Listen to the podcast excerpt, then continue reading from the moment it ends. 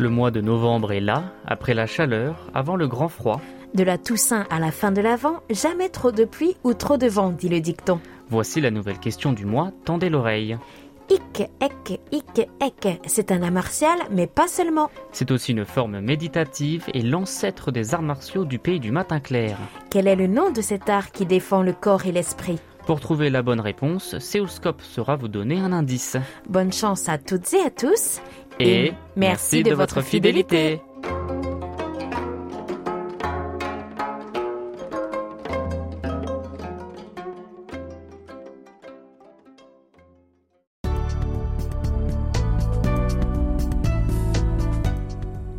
L'actualité, la culture, l'histoire, l'économie. Découvrez la Corée sous tous les angles sur KBS World Radio.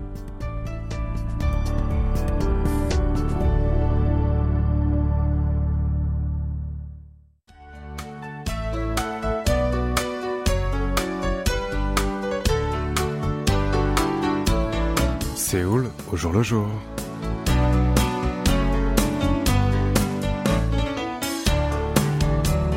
Bonjour à toutes et à tous et merci de nous rejoindre pour cette nouvelle édition de votre magazine de société Séoul au jour le jour.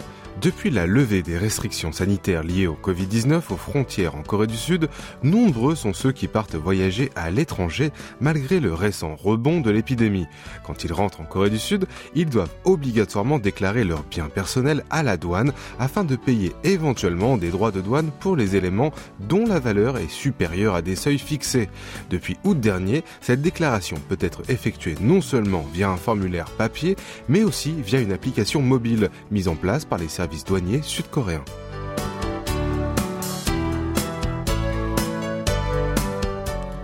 Ce nouveau système de déclaration mobile, actuellement en service à l'aéroport international d'Incheon et à celui de Gimpo, a été utilisé à ce jour par plus de 100 000 voyageurs.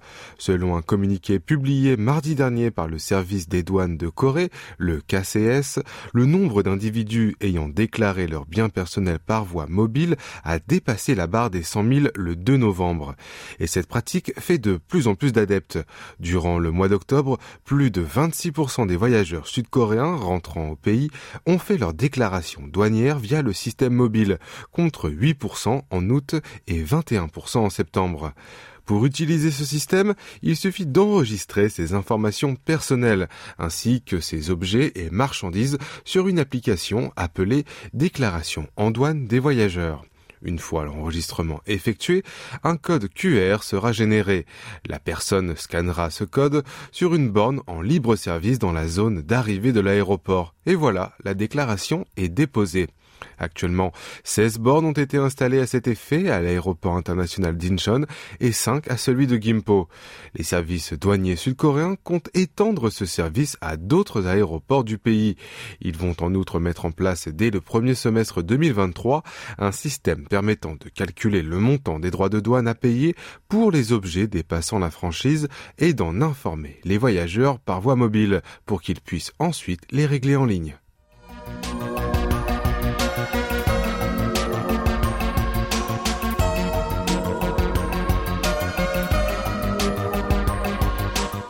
J'attendais avec impatience de profiter sans masque des Korean Series pour la première fois depuis trois ans. Mais j'ai fini par me faire rembourser mon billet pour cet événement car j'avais trop peur d'aller dans un endroit où il y a beaucoup de monde, a avoué un homme de 25 ans nommé Kim Yeon-song.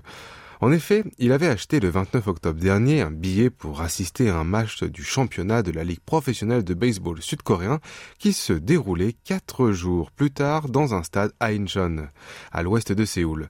Mais la nuit de ce jour-là a eu lieu la bousculade meurtrière qui a coûté la vie à plus de 150 personnes lors de la fête d'Halloween dans le quartier d'Itaewon au cœur de la capitale. Le jeune homme était tellement choqué par les images terribles du drame qui défilaient à la télévision et sur Internet qu'il a eu du mal à dormir pendant plusieurs jours. Et il a finalement choisi de suivre le match en ligne tranquillement chez lui au lieu d'aller souffrir d'anxiété au milieu de la foule dans les tribunes.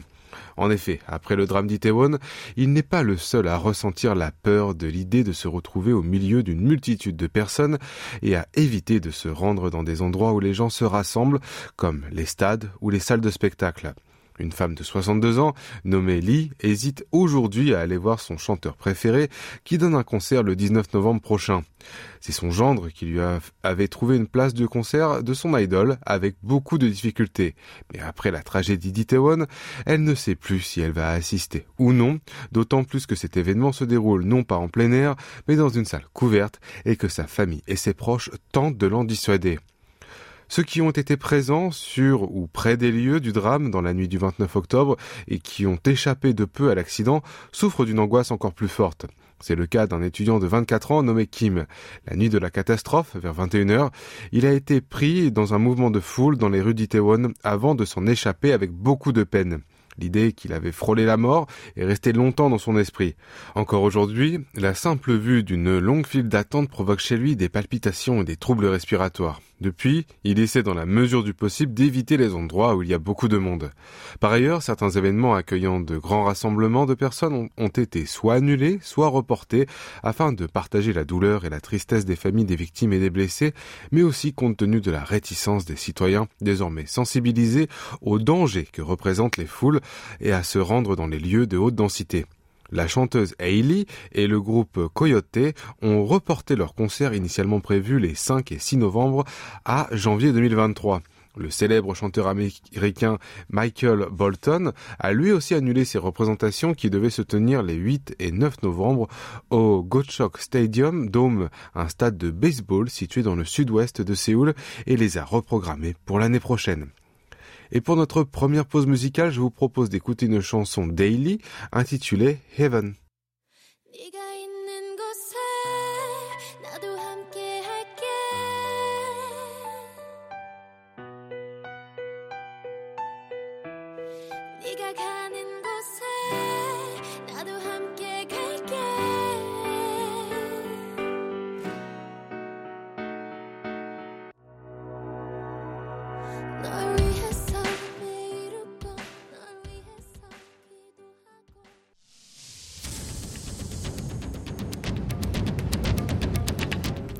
Vous avez aimé, vous avez détesté, vous avez adoré. Faites-nous part de vos réactions en nous écrivant à french.kbs.co.kr.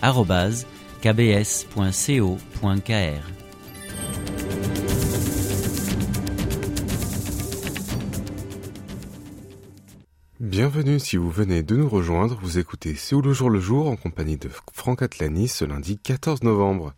Les parents d'une victime de la bousculade meurtrière d'Itaewon ont décidé jeudi de faire don des organes de leur fils qui a été déclaré en état de mort cérébrale la veille. Cette victime, dont le nom n'a pas été révélé, est un soldat de l'armée sud-coréenne. Il a été grièvement blessé dans le mouvement de foule à Itaewon dans la nuit du 29 octobre et a été transporté à l'hôpital de Mokdong de l'université Hiwa dans l'ouest de la capitale. Le jeune homme était dans le coma, mais sa famille gardait espoir. Pourtant, après une dizaine de jours en soins intensifs, son état ne s'est pas amélioré. Le 9 novembre dernier, les médecins l'ont déclaré en état de mort cérébrale. Cette nuit-là, les parents du jeune homme ont pris la décision difficile de faire don des organes de leur fils. Le lendemain, ils ont fait part de leur choix au centre de transplantation d'organes de l'hôpital. Une précision, il est possible de prélever des organes chez une personne déclarée en état de mort cérébrale pour les transplanter chez d'autres patients, à condition soit que cette personne ait exprimé son souhait de devenir donneur d'organes en s'inscrivant sur un registre national prévu à cet effet, soit qu'elle ne s'y soit pas opposée de son vivant et que les membres de sa famille aient donné leur consentement. D'après un responsable de l'agence du don d'organes de Corée, la KODA, les organes prélevés sur un donneur peuvent sauver la vie de 9 personnes au maximum en fonction de leur état. Selon certaines sources, parmi les victimes de la tragédie d'Itaewon, il y en aurait d'autres dont les familles ont, ont donné leur accord au don d'organes, bien que leurs histoires n'aient pas été révélées. Les funérailles du jeune soldat se sont déroulées dans l'intimité dans un hôpital en province. Son décès porte le bilan du drame à 158 morts.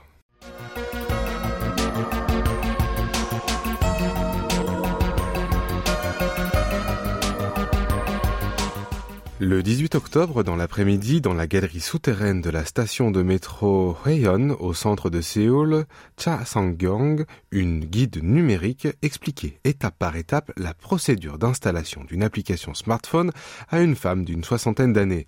Au début, celle-ci avait visiblement du mal à suivre. Cha a répété ses explications avec patience.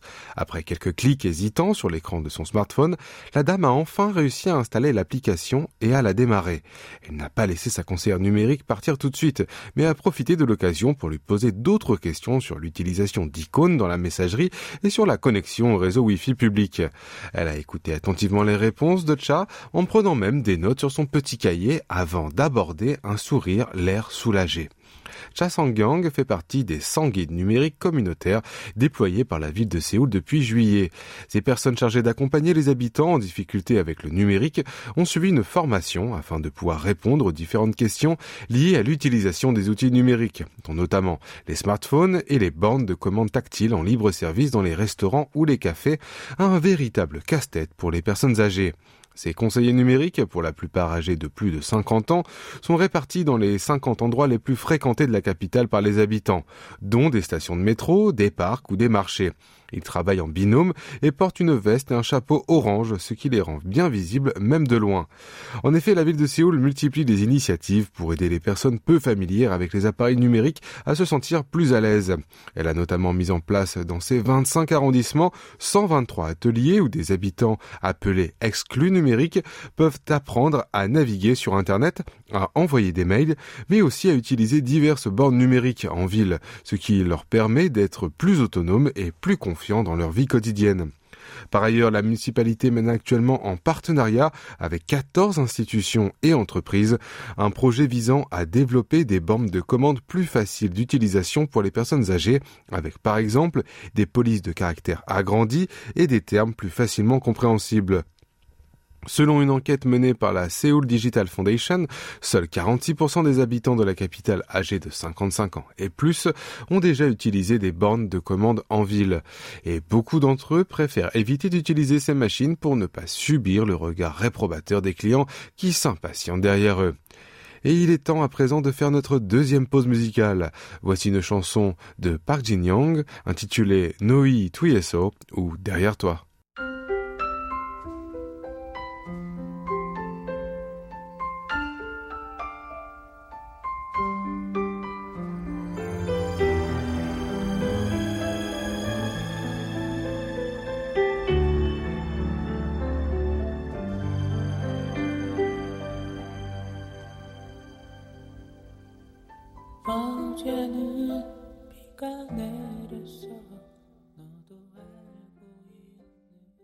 Aujourd'hui, la mobilité professionnelle est monnaie courante partout dans le monde. La Corée du Sud n'y fait pas exception. Pendant longtemps, au pays du matin clair, l'emploi à vie a été la norme et ceux qui changeaient fréquemment de travail ont souvent été mal vus. Mais ce n'est plus le cas chez les salariés d'aujourd'hui. Pour eux, la loyauté envers son entreprise est une notion révolue. Ils n'hésitent plus à démissionner pour travailler mieux ailleurs. Selon une récente enquête menée conjointement par le Seoul Shinmun et le portail d'emploi en ligne Job Korea auprès de 1077 employés âgés de 20 à 49 ans à travers le pays, 75,3% des travailleurs se préparaient actuellement pour un changement d'emploi. Notamment, 64% seraient prêts à quitter leur entreprise actuellement pour une autre dans un an. En outre, dans cette enquête, 35 5,5% des sondés ont répondu avoir changé d'emploi trois fois ou plus jusqu'à présent, 21,1% deux fois et 20,3% une fois. Seuls 23,1% ont répondu qu'ils occupaient toujours leur premier boulot. Par ailleurs, 31,4% des interrogés ont déclaré avoir vécu un premier changement de travail dans les 12 mois suivant leur premier emploi, 34,4% dans les 1 à 2 ans et 17,6% dans les 2 à 3 ans. Alors, quelles sont les raisons qui incitent les salariés à quitter leur emploi? Eh bien, pour répondre à cette question, à choix multiples, 49,1% des sondés ont cité la rémunération. Viennent ensuite l'incertitude à l'égard de l'avenir professionnel pour 38,2% et la volonté de trouver un meilleur équilibre entre la vie au travail et la vie privée pour 24,7%. Or, à part ces motivations individuelles, la tendance au changement de boulot est aussi liée au contexte socio-économique. D'abord, la crise du Covid-19, avec ses mesures de distanciation sociale, a créé un véritable boom dans certains secteurs comme le numérique et le commerce électronique. Les entreprises de ces secteurs, confrontées à une pénurie de main-d'œuvre, recrutent massivement en proposant des rémunérations attractives pour attirer des talents déjà en poste. C'est notamment le cas des géants de l'Internet Naver et Kakao et de la plateforme de commerce en ligne Coupang ou encore de la compagnie de livraison de repas à domicile Bemin. En outre, de nombreux grands groupes sud-coréens qui organisent des séances de recrutement collectif chaque année ont abandonné cette tradition au cours de ces dernières années. Ils préfèrent désormais embaucher des employés par recommandation ou par l'intermédiaire de chasseurs de tête sur une base irrégulière. Du coup, les jeunes diplômés sont nombreux à accepter par dépit un poste dans de petites entreprises qui ne sont pas à la hauteur de leurs attentes et à continuer leur recherche d'emploi pour saisir de meilleures opportunités.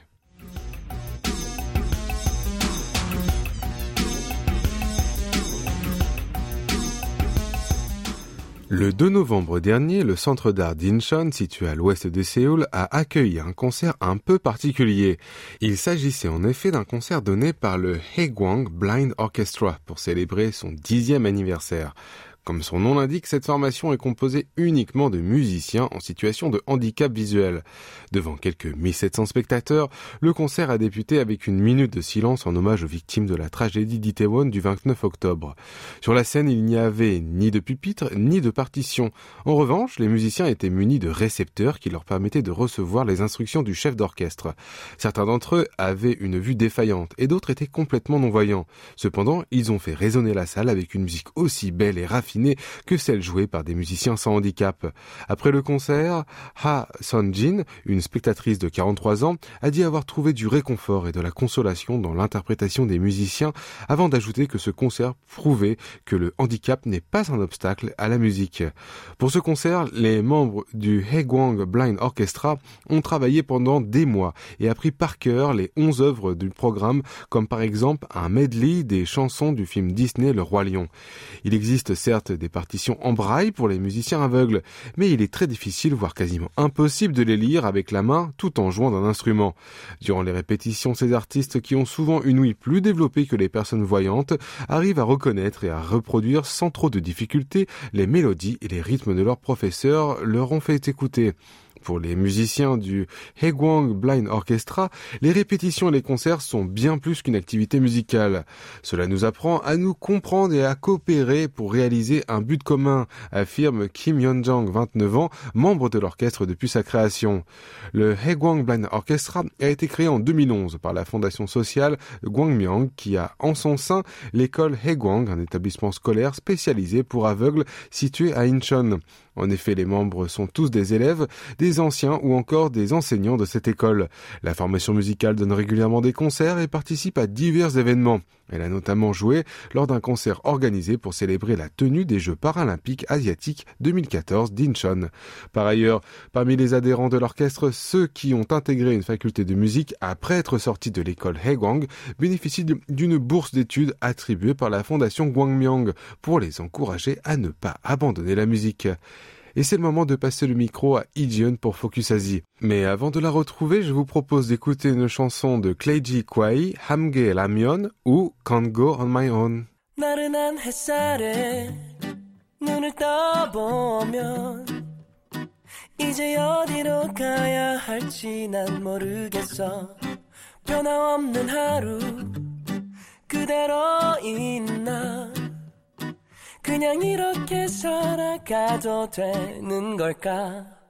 Because I can't go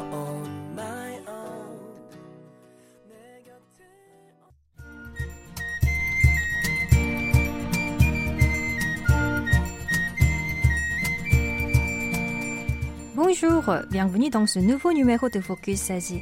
Notre première destination est le Japon, où les galeries marchandes ont repris des couleurs, profitant de l'affaiblissement de la monnaie nippone et attirent à nouveau les touristes étrangers dans le pays.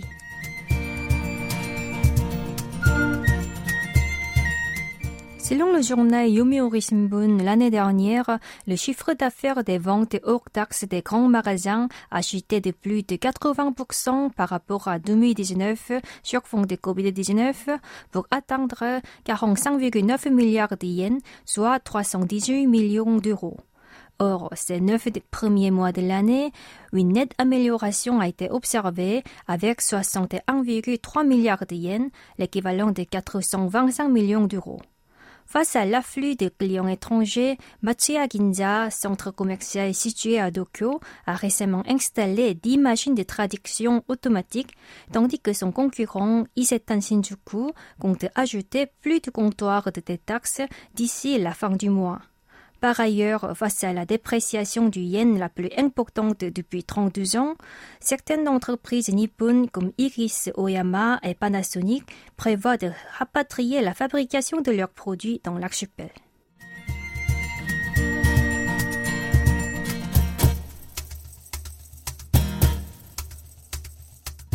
Le Japon, qui cherche à trouver les moyens financiers pour renforcer sa capacité militaire, envisage de taxer davantage les plus riches.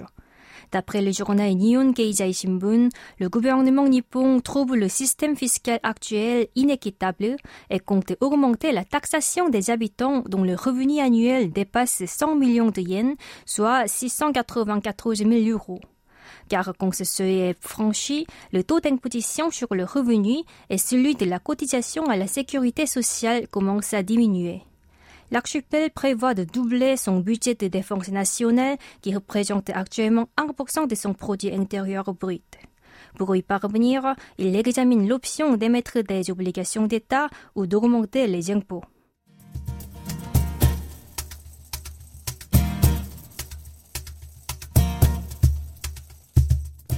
Nous nous dirigeons maintenant en Thaïlande, qui est revenu sur son projet d'autoriser aux étrangers à être propriétaires des terrains résidentiels.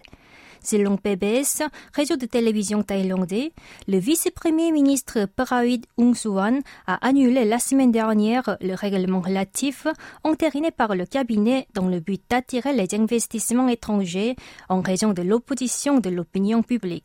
Ce plan controversé consiste à donner le droit à posséder un terrain de 1620 mètres carrés au maximum aux étrangers qui satisfont certaines conditions, comme investir au moins 40 millions de bahts, soit près d'un million d'euros dans l'immobilier ou dans les finances publiques. Cette initiative a suscité l'ire de bon nombre de Thaïlandais qui critiquent l'exécutif tente de vendre les territoires nationaux.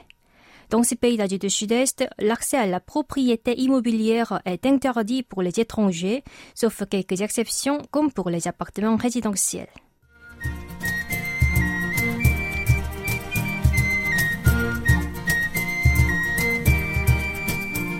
Déplaçons-nous en Birmanie à présent. Le gouvernement d'unité nationale NUG a mis en vente les terrains ou les bâtiments possédés par la militaire. Les habitants se lancent dans cet investissement en espérant que la chute du régime. Le premier projet a été lancé en mai dernier avec la villa du chef de la junte Minur Laing, située près du lac Inya à Rangoon, la plus grande ville du pays. La vente a été réalisée sous forme d'investissement en bourse. Plusieurs personnes ont acheté des actions dont le montant total représente un tiers de la valeur actuelle qui s'élève à 30 millions de dollars. Quand la révolution du printemps arrivera, la résidence sera mise aux enchères pour distribuer les recettes aux investisseurs. Plus récemment, dans le cadre du cinquième projet, 160 terrains de Bahan à Rangoon ont été vendus seulement en une heure et demie.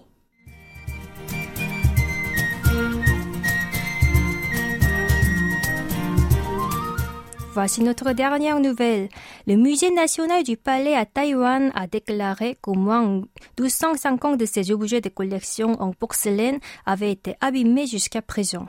A encore le journal United Daily News, son directeur Umicha a affirmé la semaine dernière au Parlement taïwanais qu'il existait 359 historiques sur la restauration des artefacts de cette matière.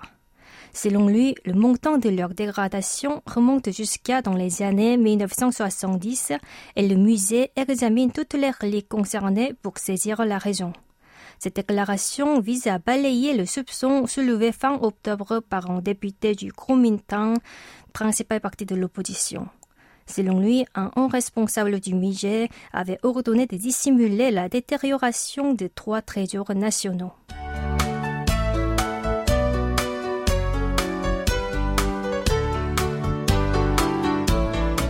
Voilà, ainsi s'achève votre Séoul au jour le jour. En espérant que cette édition vous a plu, rendez-vous du lundi au jeudi, même heure et même fréquence. C'était Che Soyeon à la rédaction, Franck Atlani au micro et Kim Hongju à la réalisation. Merci de nous avoir suivis et je vous souhaite une excellente semaine.